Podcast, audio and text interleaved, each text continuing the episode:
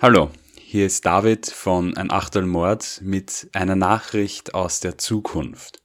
Du hörst hier gerade unsere erste Folge und ich muss sagen, wir haben mit jeder Folge dazugelernt und deshalb ist vielleicht die Qualität der ersten Folge sowohl technisch als auch inhaltlich nicht die allerbeste. Wenn du uns also noch nicht kennst, würde ich vorschlagen, beginn mit einer etwas späteren Folge und wenn du dann noch Lust auf mehr hast, komm zu einem späteren Zeitpunkt hierher zurück.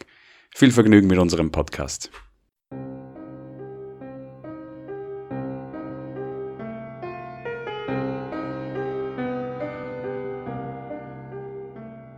Herzlich willkommen bei unserem Podcast. Mein Name ist David. Und mein Name ist Sophie. Wir studieren beide in Wien. Der David studiert Geschichte und ich Jus. Da wir beide uns eigentlich immer schon gerne auf ein Achtel Wein treffen und dabei über Mord und Totschlag sprechen, dachten wir uns, wir verwandeln das Ganze einfach in einen Podcast. Und deswegen wird aber jetzt abwechselnd jeder von uns beiden einen Fall mitbringen, über den wir dann diskutieren.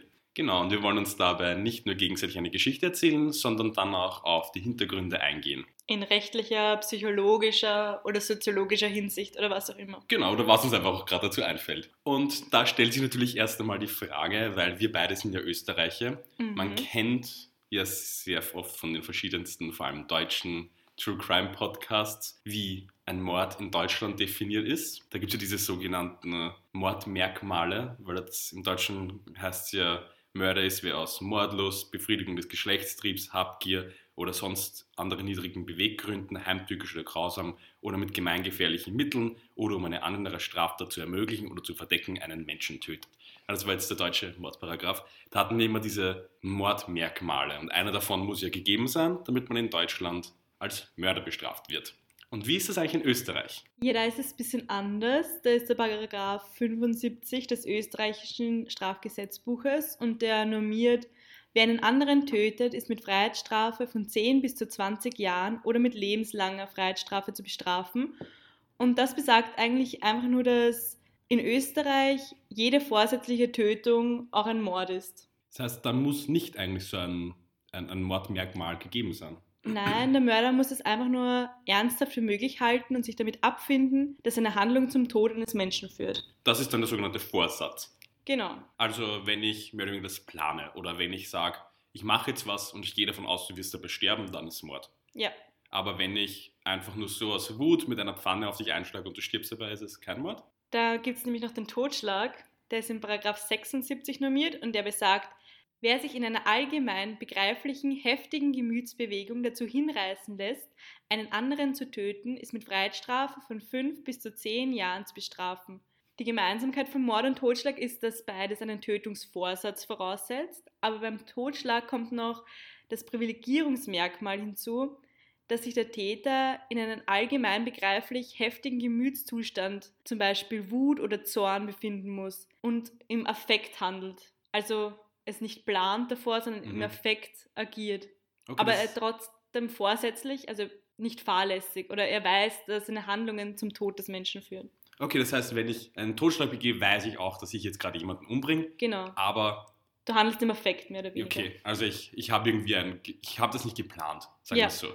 Also wenn ich jetzt mir heute eine Waffe kaufe und dich drei Tage später erschieße, weil ich mir denke, die Sophie, die, die ist doof, die verkackt immer bei Podcastaufnahmen,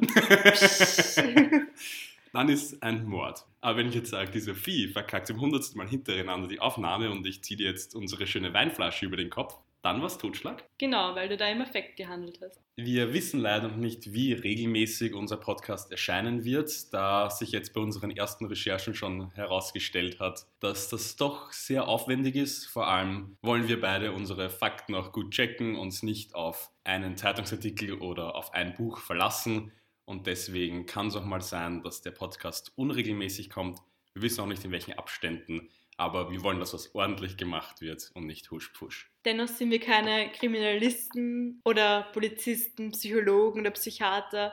Also werden wir auch viel über unsere Meinung reden, was wir darüber denken, aber versuchen dennoch die Fakten zu recherchieren und auch hier zu besprechen. Dann würde ich sagen, das reicht mal für die Einleitung und Sophie, du hast uns den ersten Fall mitgebracht. Genau. Dann bitte. Ich glaube, es geht um einen sehr bekannten österreichischen Fall von der Frau Blaunsteiner. Mhm. Die Elfriede Blaunsteiner ist ja wirklich ein sehr, sehr bekannter Fall in Österreich, vielleicht sogar einer der bekanntesten. Ja. Ich habe nicht sogar mit meiner Mutter letztens drüber geredet. Der hat einen Sportkurs gemacht und der wurde angeleitet von einem Herrn Blaunsteiner. Und er ist ja ein relativ häufiger Name. Und ich habe dann eben auch sehr gesagt, hoffentlich nicht verwandt mit der Elfriede. Und sie gedacht, ah nein. Also, wenn man bei, in Österreich den Namen Elfriede Blaunsteiner nennt, ist, glaube ich, doch so ziemlich jeder weiß, jeder. wer das ist, ja. Die Elfriede Blauensteiner ist eine Serienmörderin und deswegen könnten wir uns mal anschauen, was überhaupt einen Serienmörder ausmacht, was seine Motive sind. Der Begriff ist ja eigentlich nicht juristisch festgelegt. Also es gibt keine rechtliche Definition darüber, was ein Serienmörder oder eine Serienmörderin ist. Im deutschsprachigen Raum. Genau, kriegt er immer über Österreich. Aber es gibt, also es gibt mehrere Definitionen. Meistens zitierte Definition ist die vom FBI aus dem Jahre 1992, wo eben ein Serienmörder, eine Serienmörderin definiert wird durch drei oder mehr voneinander unabhängige Ereignisse, bei denen eine Person ermordet wurde. Also wenn man auf einmal drei Personen ermordet, wäre das kein Serienmord, weil es wäre dann ein Massenmord. Also ein Serienmord hat Unterbrechungen und das sind einzelne Ereignisse. Manchmal wird dann auch noch unterschieden zwischen dem Tatmotiv, aber da gibt es keine einheitliche Definition dafür. Okay, ich glaube, das reicht mal für den Anfang. Sophie, ich glaube, wir können mit deinem Fall beginnen. Es ist der 10. Februar 1997, gegen 8.30 Uhr. Hunderte Journalisten drängen sich mit Mikrofonen und Kameras bewaffnet durch das Gericht. Sogar das BBC ist anwesend. Alle warten auf die schwarze Witwe, wie sie die Journalisten nennen. Elfriede Blauensteiner, eine ältere Dame mit blondierten, turbierten Haaren. Sie trägt eine modische, große blau getönte Brille und ein beiges Kostüm. Sie wirkt selbstbewusst und lächelt selbstgefällig. Als sie ein Journalist fragt, ob sie sich als Mörderin fühle, antwortete sie mit einem Lächeln auf den Lippen, dass sie niemanden getötet habe. Währenddessen hält sie ein Kruzifix in die Höhe und damit den Journalisten entgegen. Im Gerichtssaal sagt sie noch, die Schlechtigkeit ist nicht in mir selbst, sondern nur um mich herum. Wenn unter euch ein Vampir ist, so fällt er jetzt auf ein Häuflein Asche zusammen. Schwerer Betrug, Betrug und Mord lautet die Anklage. Elfriede Blauensteiner wurde am 22. Jänner 1931 in Wien geboren. Sie hatte eine sehr schwere Kindheit.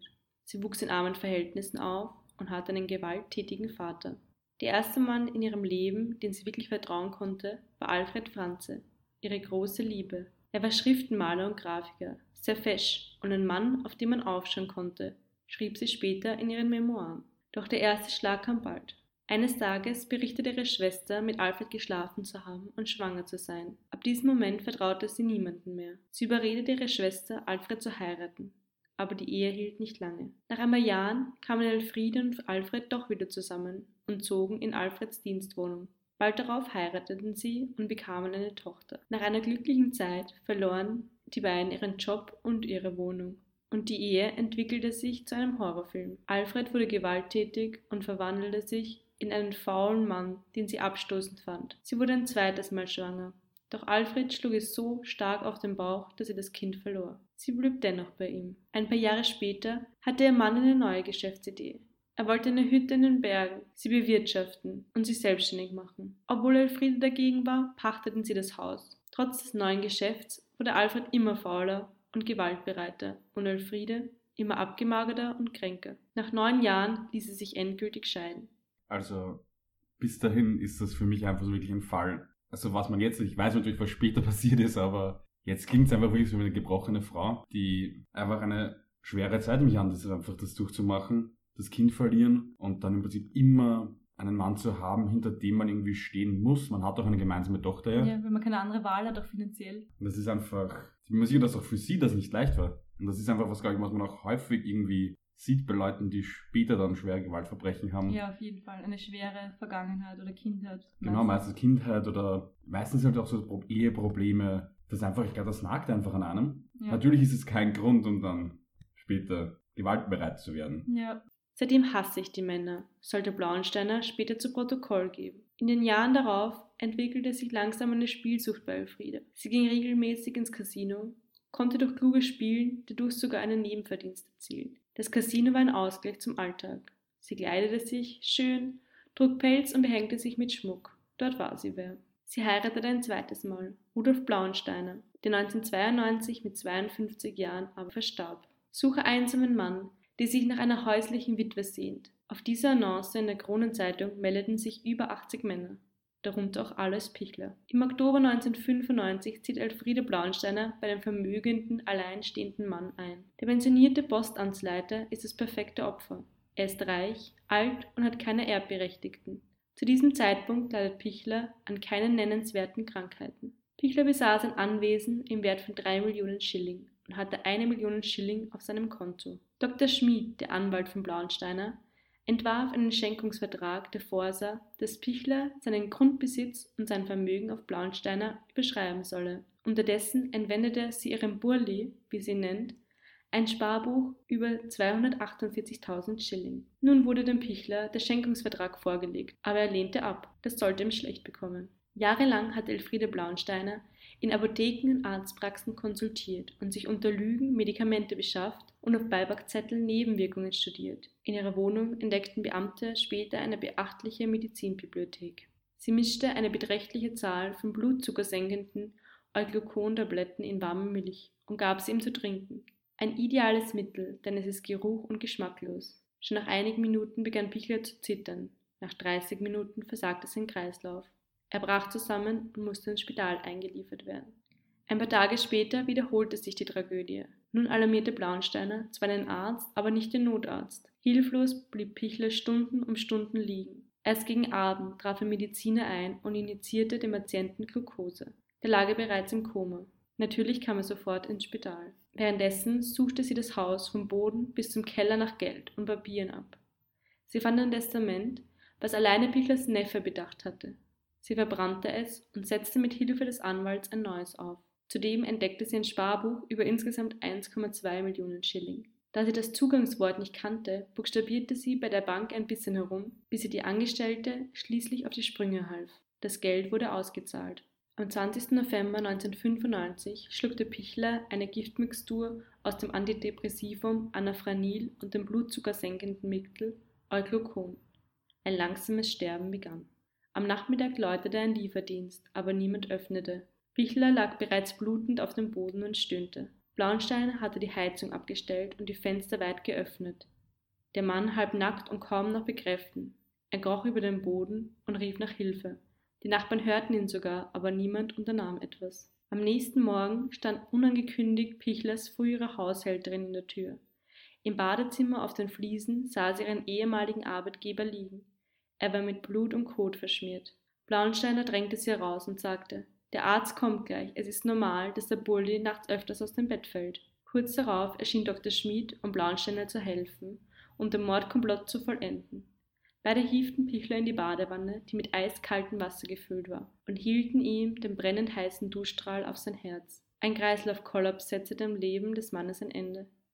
Das war eigentlich nicht so geplant, das Opfer sollte im Spital sterben. Also das ist jetzt der Zeitpunkt eigentlich, wo der Anwalt, der davor nur beim Fälschen von Testamenten geholfen hat, jetzt wirklich eigentlich in die Morde eingreift. Genau, wie dabei Also- hilft. Es ist jetzt nicht mehr so, dass man wie sagt, okay, der hat vielleicht nichts von den Morden gewusst und hat nur geholfen bei den Testamenten oder was, sondern der ist da ganz direkt beteiligt. Auf jeden Fall. Also wir Der kommen ist- später auch noch zur Telefonatsaufzeichnung. Also Also der ist da wirklich, involviert, ja. wirklich dabei bei den Morden.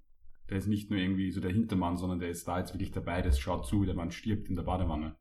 Franz Polzer, der Leiter des Kriminalamtes Niederösterreich, beschrieb, dass sie ihre Morde perfektioniert habe. Sie wusste, wie lange jemand noch am Leben bleiben werde, sodass die Rettung ihn noch lebend ins Krankenhaus bringen konnte. Zum Begräbnis kam Blauensteiner mit glänzendem Pelzmantel, warf Rosen ins Grab und sagte Adios alles. Von manchen Einheimischen kamen jedoch schon die ersten Vermutungen und die Worte Erbschleicherin wanderten durch die Anwesenden. Blauensteiner wurde beim Begräbnis von zwei Detektiven begleitet, die sie zur Sicherheit vor körperlichen Übergriffen mitnahmen. Ein Detektiv berichtete später, dass sie beim Zurückfahren auf dem Hintersitz bereits ihre nächste Annonce formulierte. Witwe, alleinstehend, Anfang 60, Autofahrerin, herzeigbar, sucht Beamten. Auf der Fahrt habe sie ihn gefragt, ob er gegen einen Betrag von 300.000 Schilling bereit sei, das gefälschte Testament des Verstorbenen als Zeuge zu unterschreiben. Doch er habe abgelehnt. Was Blauenstein aber nicht wusste, bei dem Begräbnis waren auch Polizisten in Zivil dabei. Man war ihr auf der Spur. Schon vor dem Begräbnis machte der Neffe von Pichler Anzeige. Der glaubte, dass sein Onkel keines natürlichen Todes gestorben war. Ein Monat nach dem Tod Pichlers bewilligte das Gericht, dass Blauensteiner abgehört wird. Mit dem folgenden Telefonat hat sie sich in den Abgrund geritten. Wir haben es super durchgezogen. Ich bin ja nicht blöd. Ich weiß, wie man das macht. Also nur wenig Wasser in die Wanne. Kaltes natürlich. Und immer ein Auge auf den Stoppel, damit man den schnell rausziehen kann. Wasser hat er nichts geschluckt. Von wegen Wasser in der Lunge. Da hätten die Ärzte ja einen Verdacht gehabt. Der Dreckskerl war ja von oben bis unten mit Scheiße die ganze Wanne eingesaut und verstopft. Hab die Scheiße dann mit der Glocke in den Abfluss gedrückt. Dann den Giftzwerg sauber geduscht, kalt, sehr kalt. Und ab ins Bett. Und der scheiße sich wieder an. Was bleibt mir übrig? Wieder kommt er in die Wanne. In der Badewanne ist er dann gestorben. Kein Fremdverschulden, wie es so schön heißt. Gedroht hat er mir. Aber da hat sich's zum Glück ausgedroht. Alles Pichler war sich also nach erster Verliebtheit, als er die Dame finanziell noch äußerst großzügig bedacht hat, der Gefahr bewusst gewesen. Aber da war es zu spät, denn wie soll man sich wehren, wenn man immer schwächer wird und nicht mehr die Kraft hat, der häuslichen Gefangenschaft zu entrinnen? Am frühen Morgen des 11. Jänner 1996 wurde Blauensteiner in ihrer Wiener Wohnung festgenommen. Den Ausschlag hatten, wie gesagt, die protokollierten Telefonate mit ihrem Anwalt gegeben. Sie saß im Kremser Landesgefängnis in Einzelhaft und wurde von dort jeden Tag abgeholt, um in Wien verhört zu werden. Elf Tage ging das so. Zu Beginn gab sie nur das zu, was ihr nachgewiesen wurde, aber am Ende konnte sie die Ermittler nicht täuschen. Man befragte sie nach ihren Männerbekanntschaften und wieder einmal genoss sie ihren Auftritt. Sie hätte jeden Mann haben können, die wären ihr förmlich nachgelaufen. Den Alois Pichler habe sie zu Tode gepflegt, sie habe ihn verabscheut, sie fände ihn abstoßend, erzählte sie ekelte sich fast vor ihm. Immer wenn er aus seinem Blechbecher trank, schlürfte er und dabei lief ihm die Flüssigkeit aus dem Mundwinkel. Noch vier andere Personen habe sie beseitigt, plus eine Beihilfe zum Selbstmord. Im Vernehmungszimmer lief die Täterin zur Hochform auf. Sie wollte gar nicht aufhören. Sie schien die Aufmerksamkeit zu genießen. Insgesamt sechs Morde gesteht Blauensteiner, die sie anschließend alle wieder widerrufte. Im Prozess vom 10. Februar ging es schließlich nur um den Fall Pichler. Dass sie Pichler Alkohol gegeben habe, kommentierte sie damit, dass sie seinen Appetit anregen wollte, es bei ihm aber halt anders gewirkt hat. Nach fast einem Monat Prozess wurde sie zur lebenslanger Haft wegen Mordes an Alles Pichler verurteilt. Erschwerend kommen das Motiv Geldgier und die besondere Heimtücke und Grausamkeit hinzu. Der mitangeklagte Ex-Anwalt wird von der Beteiligung am Mord freigesprochen, aber wegen Beihilfe zur vorsätzlichen Körperverletzung mit Todesfolge zu sieben Jahren Gefängnis verurteilt. Auch in Haft war Blauensteiner auffällig. Sie gilt als Musterhäftling. Sie übernimmt mit Vorliebe die Mutterrolle bei jüngeren Mithäftlingen und verließ vor versammelter Runde ihre Fanpost und Dankschreiben, die sie von außerhalb ins Gefängnis bekommt. In ihren Memoiren, wie sie sie nennt, die sie in Haft geschrieben hat, kann man zwischen den Zeilen die Motive der Tat bzw. Taten lesen. Diese waren nicht allein die Geldgier. Es war auch das Machtgefühl, das sie die Pflege der wehrlosen Männer gab. 2001 wird die mittlerweile 70-jährige Frau wieder vor Gericht gestellt, obwohl ein weiterer Schuldspruch keine zusätzliche Strafe bedeuten würde. Es geht um die beiden Fälle Friedrich Döcker und Franziska Köberl. Im Jahr 1992 soll Blauensteine ihre alte Nachbarin Franziska Köberl getötet haben. Im Juni 1995 den wohlhabenden Friedrich Döcker. Während des Prozesses kommt heraus, wie raffiniert sie ihre Ziele verfolgte. Ein Kriminalist spricht von der Blauensteiner Methode. Je reicher das Opfer, desto schneller der Tod. So war ihr Ziehvater Otto Reindl und ihr Ehemann Rudolf Blauensteiner eines langsamen Todes gestorben. Die Millionäre Pichler, Körberl und Döcker wurden dagegen recht schnell aus dem Weg geräumt. Manche Verdachtsfälle wurden eingestellt, weil die Leichen nicht mehr untersucht werden konnten. So im Fall ihres Ehemanns, dessen Leiche sie einäschern ließ. In der exhumierten Leiche Köberls konnten die Sachverständigen Spuren von Eukel Kohn nachweisen. Am 17. Dezember 2001 wird die Berufung abgelehnt. Der Berufungssenat des Obersten Gerichtshofs bestätigte die Schuldsprüche in den Fällen Franziska Köberl und Friedrich Döcker. Blauensteiner zeigt sich bei ihrem letzten öffentlichen Auftritt noch einmal theatralisch. Sie habe weder Franziska Köberl noch den Döcker Fritzl umgebracht. Ihre Schlussworte vor dem Obersten Gerichtshof lauteten: Sperren Sie mich ein, lassen Sie mich bis zu meinem Sterben im Gefängnis. Blauensteins Verhalten während des Prozesses sorgte immer wieder für Aufsehen. In Erinnerung blieb ein Auftritt vor Gericht, bei dem sie ein goldenes Kruzifix in die Höhe hielt und im Stile von Pontius Pilatus die Worte Ich wasche meine Hände in Unschuld in den Saal rief. Nach sechs Jahren Inhaftierung in der Justizanstalt Schwarzau starb Blauensteiner im Jahr 2003 an den Folgen eines Gehirntumors. 2001 erschien der Film Die Gottesanbeterin, der die Geschehnisse rund um die Serienmörderin zum Inhalt hatte. Blauensteiner wurde darin von Christiane Hörbiger verkörpert. Ja, also ich glaube, bei der Blauensteiner ist ja dieses ähm, mit der Inszenierung wirklich immer das, was ja auch irgendwie den Leuten im Kopf in diesen Gedanken bleibt. Ja. Weil die Blauensteiner ist sicher einer der bekanntesten Fälle in Österreich. Wäre sie nicht so vor Gericht gewesen, würde man sich wahrscheinlich nicht mehr daran erinnern können. Ich glaube auch nicht. Weil es ist dieses, ähm, wir haben es auch gemeinsam gesehen, dieses Video, wo sie das Goldene Kreuz den Journalisten entgegenstreckt und sie wird gefragt, ähm, sind sie schuldig? Und sie, ich habe niemanden getötet und stolziert da herum. Sie hat ja auch immer, also sie ist immer sehr aufrecht, die Nase in der Höhe, das Goldene Kreuz. Also sie strahlt ja irgendwie, ich möchte jetzt nicht sagen, irgendwie Autorität aus, aber man merkt, sie fühlt sich so, als wäre sie über dem Gericht. Sie lässt es ja auch das Gericht und den anderen wissen. Sie sagt ja auch, sie schauen aber nicht sehr gepflegt aus. Also man merkt ihr wirklich dieses, dass sie, sie fühlt sich einfach wirklich sehr viel besser. Und einfach diese Auftritte sind doch das, was einem ja im Gedächtnis bleibt. Sie hat dieses, einfach keine, keine Sekunde Reue. Ja. Dass man sagt, wie normalerweise, okay, jetzt, da, da merkt der Mörder wirklich, was er angestellt hat. Wenn er dann vor Gericht ist, wo ihm wirklich klar wird, was er getan hat. Und das ist ihr voll egal. Sie steht da, sie, sie ist wer und fühlt sich gut. Aber ihr gelingt das auch, weil sie kriegt sogar Fanpost ins Gefängnis. Leute, die sie bewundern dafür, wie sie ausschaut, wie sie sich gibt. Allein, dass sie ihre Memoiren geschrieben hat, wie sie es schon nennt. Also, Mm. Ich habe heute dieses eine Interview gelesen, ich habe das ja auch gelesen, wo sie sagt, dass, wo sie sprechen über den Film mit der Christiane Hörbiger, Ja. wo sie meint, dass sie nie sowas angezogen hätte wie die, Hör, ähm, wie die Hörbiger im Film und dass wenn jemand sie spielen könnte, dann höchstens die Liz Taylor, weil sonst könnte es keiner Ja. schaffen, sie zu verkörpern. Ja. Also das zeigt ja auch einfach dieses, dass sie, sie glaubt halt wirklich, sie ist wer Besonderes. Sie ist wer prominenter, jemand, den kann einfach, den kann nicht jeder spielen. Und das ist halt bei ihr wirklich so interessant, weil sie, sie hat einfach wirklich dieses Bild von sich, das überhaupt nicht der Wirklichkeit entspricht. Weil sie im Prinzip einfach nur eine Mörderin ist, die andere Person einfach für Geld ermordet hat. Und es wird irgendwie bei auch in dieser Skrupellosigkeit ja so sichtbar, wo ähm, beim Telefonat. ja, das Telefonat ist echt arg. Weil da merkt man wirklich null Reue. Mhm. Also wenn man jetzt sagt, die Personen merken wenigstens nach der Tat, was sie da gemacht haben, aber bei ihr, das ist ja einfach wirklich keine Reue, die redet davon, dass er in der Scheiße liegt und was weiß ich das ist. Das ist einfach erschreckend. Aber ich finde es auch lustig, kann man nicht sagen, aber dass sie dann bei dem Verhör plötzlich sechs Morde gesteht, weil sie da im Redefluss ist und sich irgendwie gut fühlt, wenn sie angehört wird. Also ich, so schätze ich sie halt ein, dass sie die, eben, wie gesagt, die Aufmerksamkeit liebt. Und dann, wenn sie irgendwie wieder Klick macht und sie draufkommt, ups, was habe ich da gerade gesagt, wieder ruft halt. Mhm. Also zum Glück konnte man ihr dann wenigstens zwei Morde noch nachweisen. Ja. Das ist ja auch was, das ähm, mit dem Nachweis von den Morden, weil ja bei ihr, was ja in Anführungszeichen sehr klug gemacht hat, dass sie Leute einäschen hat lassen, Ja. weil dadurch kannst du ja nicht nachweisen, ob der einen Al- ähm, Alkohol oder was genommen hat.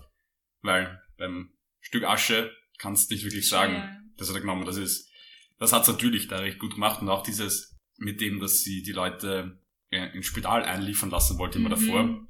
Weil das ist ja was, das ergibt auch für mich jetzt, wenn man es sich so anhört, voll Sinn. Weil wenn eine Person, wenn sie jetzt 60, 70 ist, im Krankenhaus stirbt, Kann ja mal passieren. da schaut keiner mehr nach. Ja. Wenn angeben ist, der ist im Krankenhaus gestorben, okay. Wenn er daheim stirbt, ist was anderes. Vor allem, wenn er, keine Ahnung, dann was zusammenkommt mit Erbe und was weiß ich. Mhm. Aber wenn wer im Krankenhaus stirbt, da schaut kaum wer drauf. Ja, bei den anderen Morden ist halt genauso gelaufen. Und leider, beim- oder leider unter Anführungszeichen natürlich bei Alles Pichler halt nicht. Aber ja, deswegen hat ja auch dieser eine Polizist gesagt, dass es so arg ist, dass sie genau weiß, wann jemand stirbt und noch rechtzeitig den Rettungswagen anrufen kann. Also, Man vermutet ja dann auch nicht, dass diese Person, die ruft dann ja noch im Krankenwagen. ja. Also es ist ja nicht dieses, wo man sagt, ah, die war's sicher, weil eben sie ja gewusst hat, ins Krankenhaus, weil dann ist es nicht so offensichtlich und Anführungszeichen. Und dass er sich auch so aufopferungsvoll um die Opfer gekümmert hat und gepflegt hat und Mhm. so weiter. Das ist irgendwie das zweite Interessante an ihr, dass sie ja auch mehr oder weniger dieses Klischee von einer Mörderin ist, wie man's, wir beide kommen ja aus kleineren Ortschaften, wie man's immer hört, dieses, die Erbschleicherin, die schwarze Witwe, eine Frau, die schon mehrere Männer hatte und dann vielleicht noch was geerbt hat, da ist ja immer recht schnell irgendwie dieser Verdacht da. Also ich möchte jetzt nicht sagen, dass ich Leute verdächtige, die sowas tun, aber man hat im, in so Ortschaften wird immer geredet, wenn irgendwie eine Frau, die hat schon vier Männer gehabt, na, sind die alle einfach so unter die Erde Ja. kommen oder weil wenn schon eine Frau schon vier Männer überlebt hat, wird immer so geredet halt. Deswegen kann ich mir das beim Begräbnis einfach auch voll gut vorstellen, dass die Leute da rundherum schon gesagt haben, dass sie auch, also dass sie diese beiden Leute mitgehabt hat, die sie beschützen. Ja, Weil ich mir denke, ich meine, bei ihr hat sie auch zutroffen. ja eben. Sie war ja eine Mörderin. Aber das ist einfach sowas, weil sie einfach das Klischee irgendwie darstellt. Ja, allein ist es Giftmord, Frau, Giftmord, das spielt irgendwie Hand in Hand. Hm. Aber ich habe auch gelesen, weil man glaubt halt, dass Giftmord bei Frauen immer so ist, weil sie das schwächere Geschlecht sind. Mhm. Also will ich jetzt nicht sagen, aber das Klischee ist halt so. Was halt auch stimmt, vielleicht sind Männer körperlich überlegen in den meisten Fällen. Aber ich habe gelesen, dass es auch vor allem so ist, weil Frauen halt mehr mit dem Haushalt beschäftigt sind. Sie kochen meistens. Sie haben auch das Wissen von Gift, auch wegen Pflanzen, Düngermittel ist, sie wissen, wo was ist und eben weil sie meistens für die Männer irgendwas kochen oder weil sie halt dafür zuständig sind. Und halt, dass die meisten Giftmorde auch gar nicht aufgedeckt sind, Hm. was auch irgendwie klar ist, weil man, Ja, vor allem bei so Giftmord ist immer dieses, wie auch jetzt bei der Blauen Steiner, man gibt denen mit jeder Mahlzeit ein Bisserl. genau. Und das über Monate, dann verschlechtern sich die Personen irgendwann so lang, bis sie halt sterben. Und das ist eben dieses, dieser langsame Mord, der dadurch dieses Vergiften kommt, weil es ja nicht so, in die eine Speise düft jetzt was rein und daran stirbst, sondern es ist ja dieses langsame, dieses stetige Gift langsam geben. Und das ist, glaube ich, auch was, was Männer, glaube ich, da nicht so machen würden, weil wie oft kommt es vor, vor allem bei solchen Geschichten immer, dass der Mann jeden Tag für die Frau kocht Ja, das heißt, er hat meistens ja gar nicht diese Möglichkeit. Ich meine, natürlich könnte ein Mann für seine Frau kochen jeden Tag. Und das ist einfach meistens nicht die Realität. was ich da auch noch irgendwie traurig finde, ist halt, dass man in seinem, in seiner Wohnung, in seinem Haus ist, in seiner sicheren Umgebung, aber man trotzdem überhaupt nicht sicher ist. Und das finde ich auch so schlimm, wenn du dir denkst, du bist ein älterer Mann, wohnst in einem Haus, denkst dir nichts, hast jetzt eine neue Freundin und die tötet dich einfach langsam, was auch irgendwie schlimm ist. Hm. Vor allem, bei, wie ähm, du jetzt gerade bei der Geschichte erzählt hast vom ähm, Bichter, das, der hat sie mehr oder weniger schon gewusst. Ja, aber wenn er da um Hilfe schreit und du kannst da nichts mehr tun. Ja. Und da stelle ich mir so schrecklich vor, wenn du da im Bett liegst, dich nicht mehr bewegen kannst, schwer krank bist und du weißt, die ist schuld dran und du kannst einfach nichts mehr machen, weil du bist der Person dann komplett ausgeliefert. Es ist ja statistisch gesehen auch so, dass dein Zuhause einfach der gefährlichste Ort der Welt ist. ja, das auf jeden Und Fall. das finde ich so schlimm. ja. Und der ja. gefährlichste Mensch einfach dein Partner ist. Und die meisten Morde sind ja von Leuten, die man kennt. Deswegen, es ist nicht, es ist nicht der maskierte schwarze Mann auf der Nein. Straße, sondern es ist der Ehefrau, Partner. Ehemann in deinem Haus. Genau.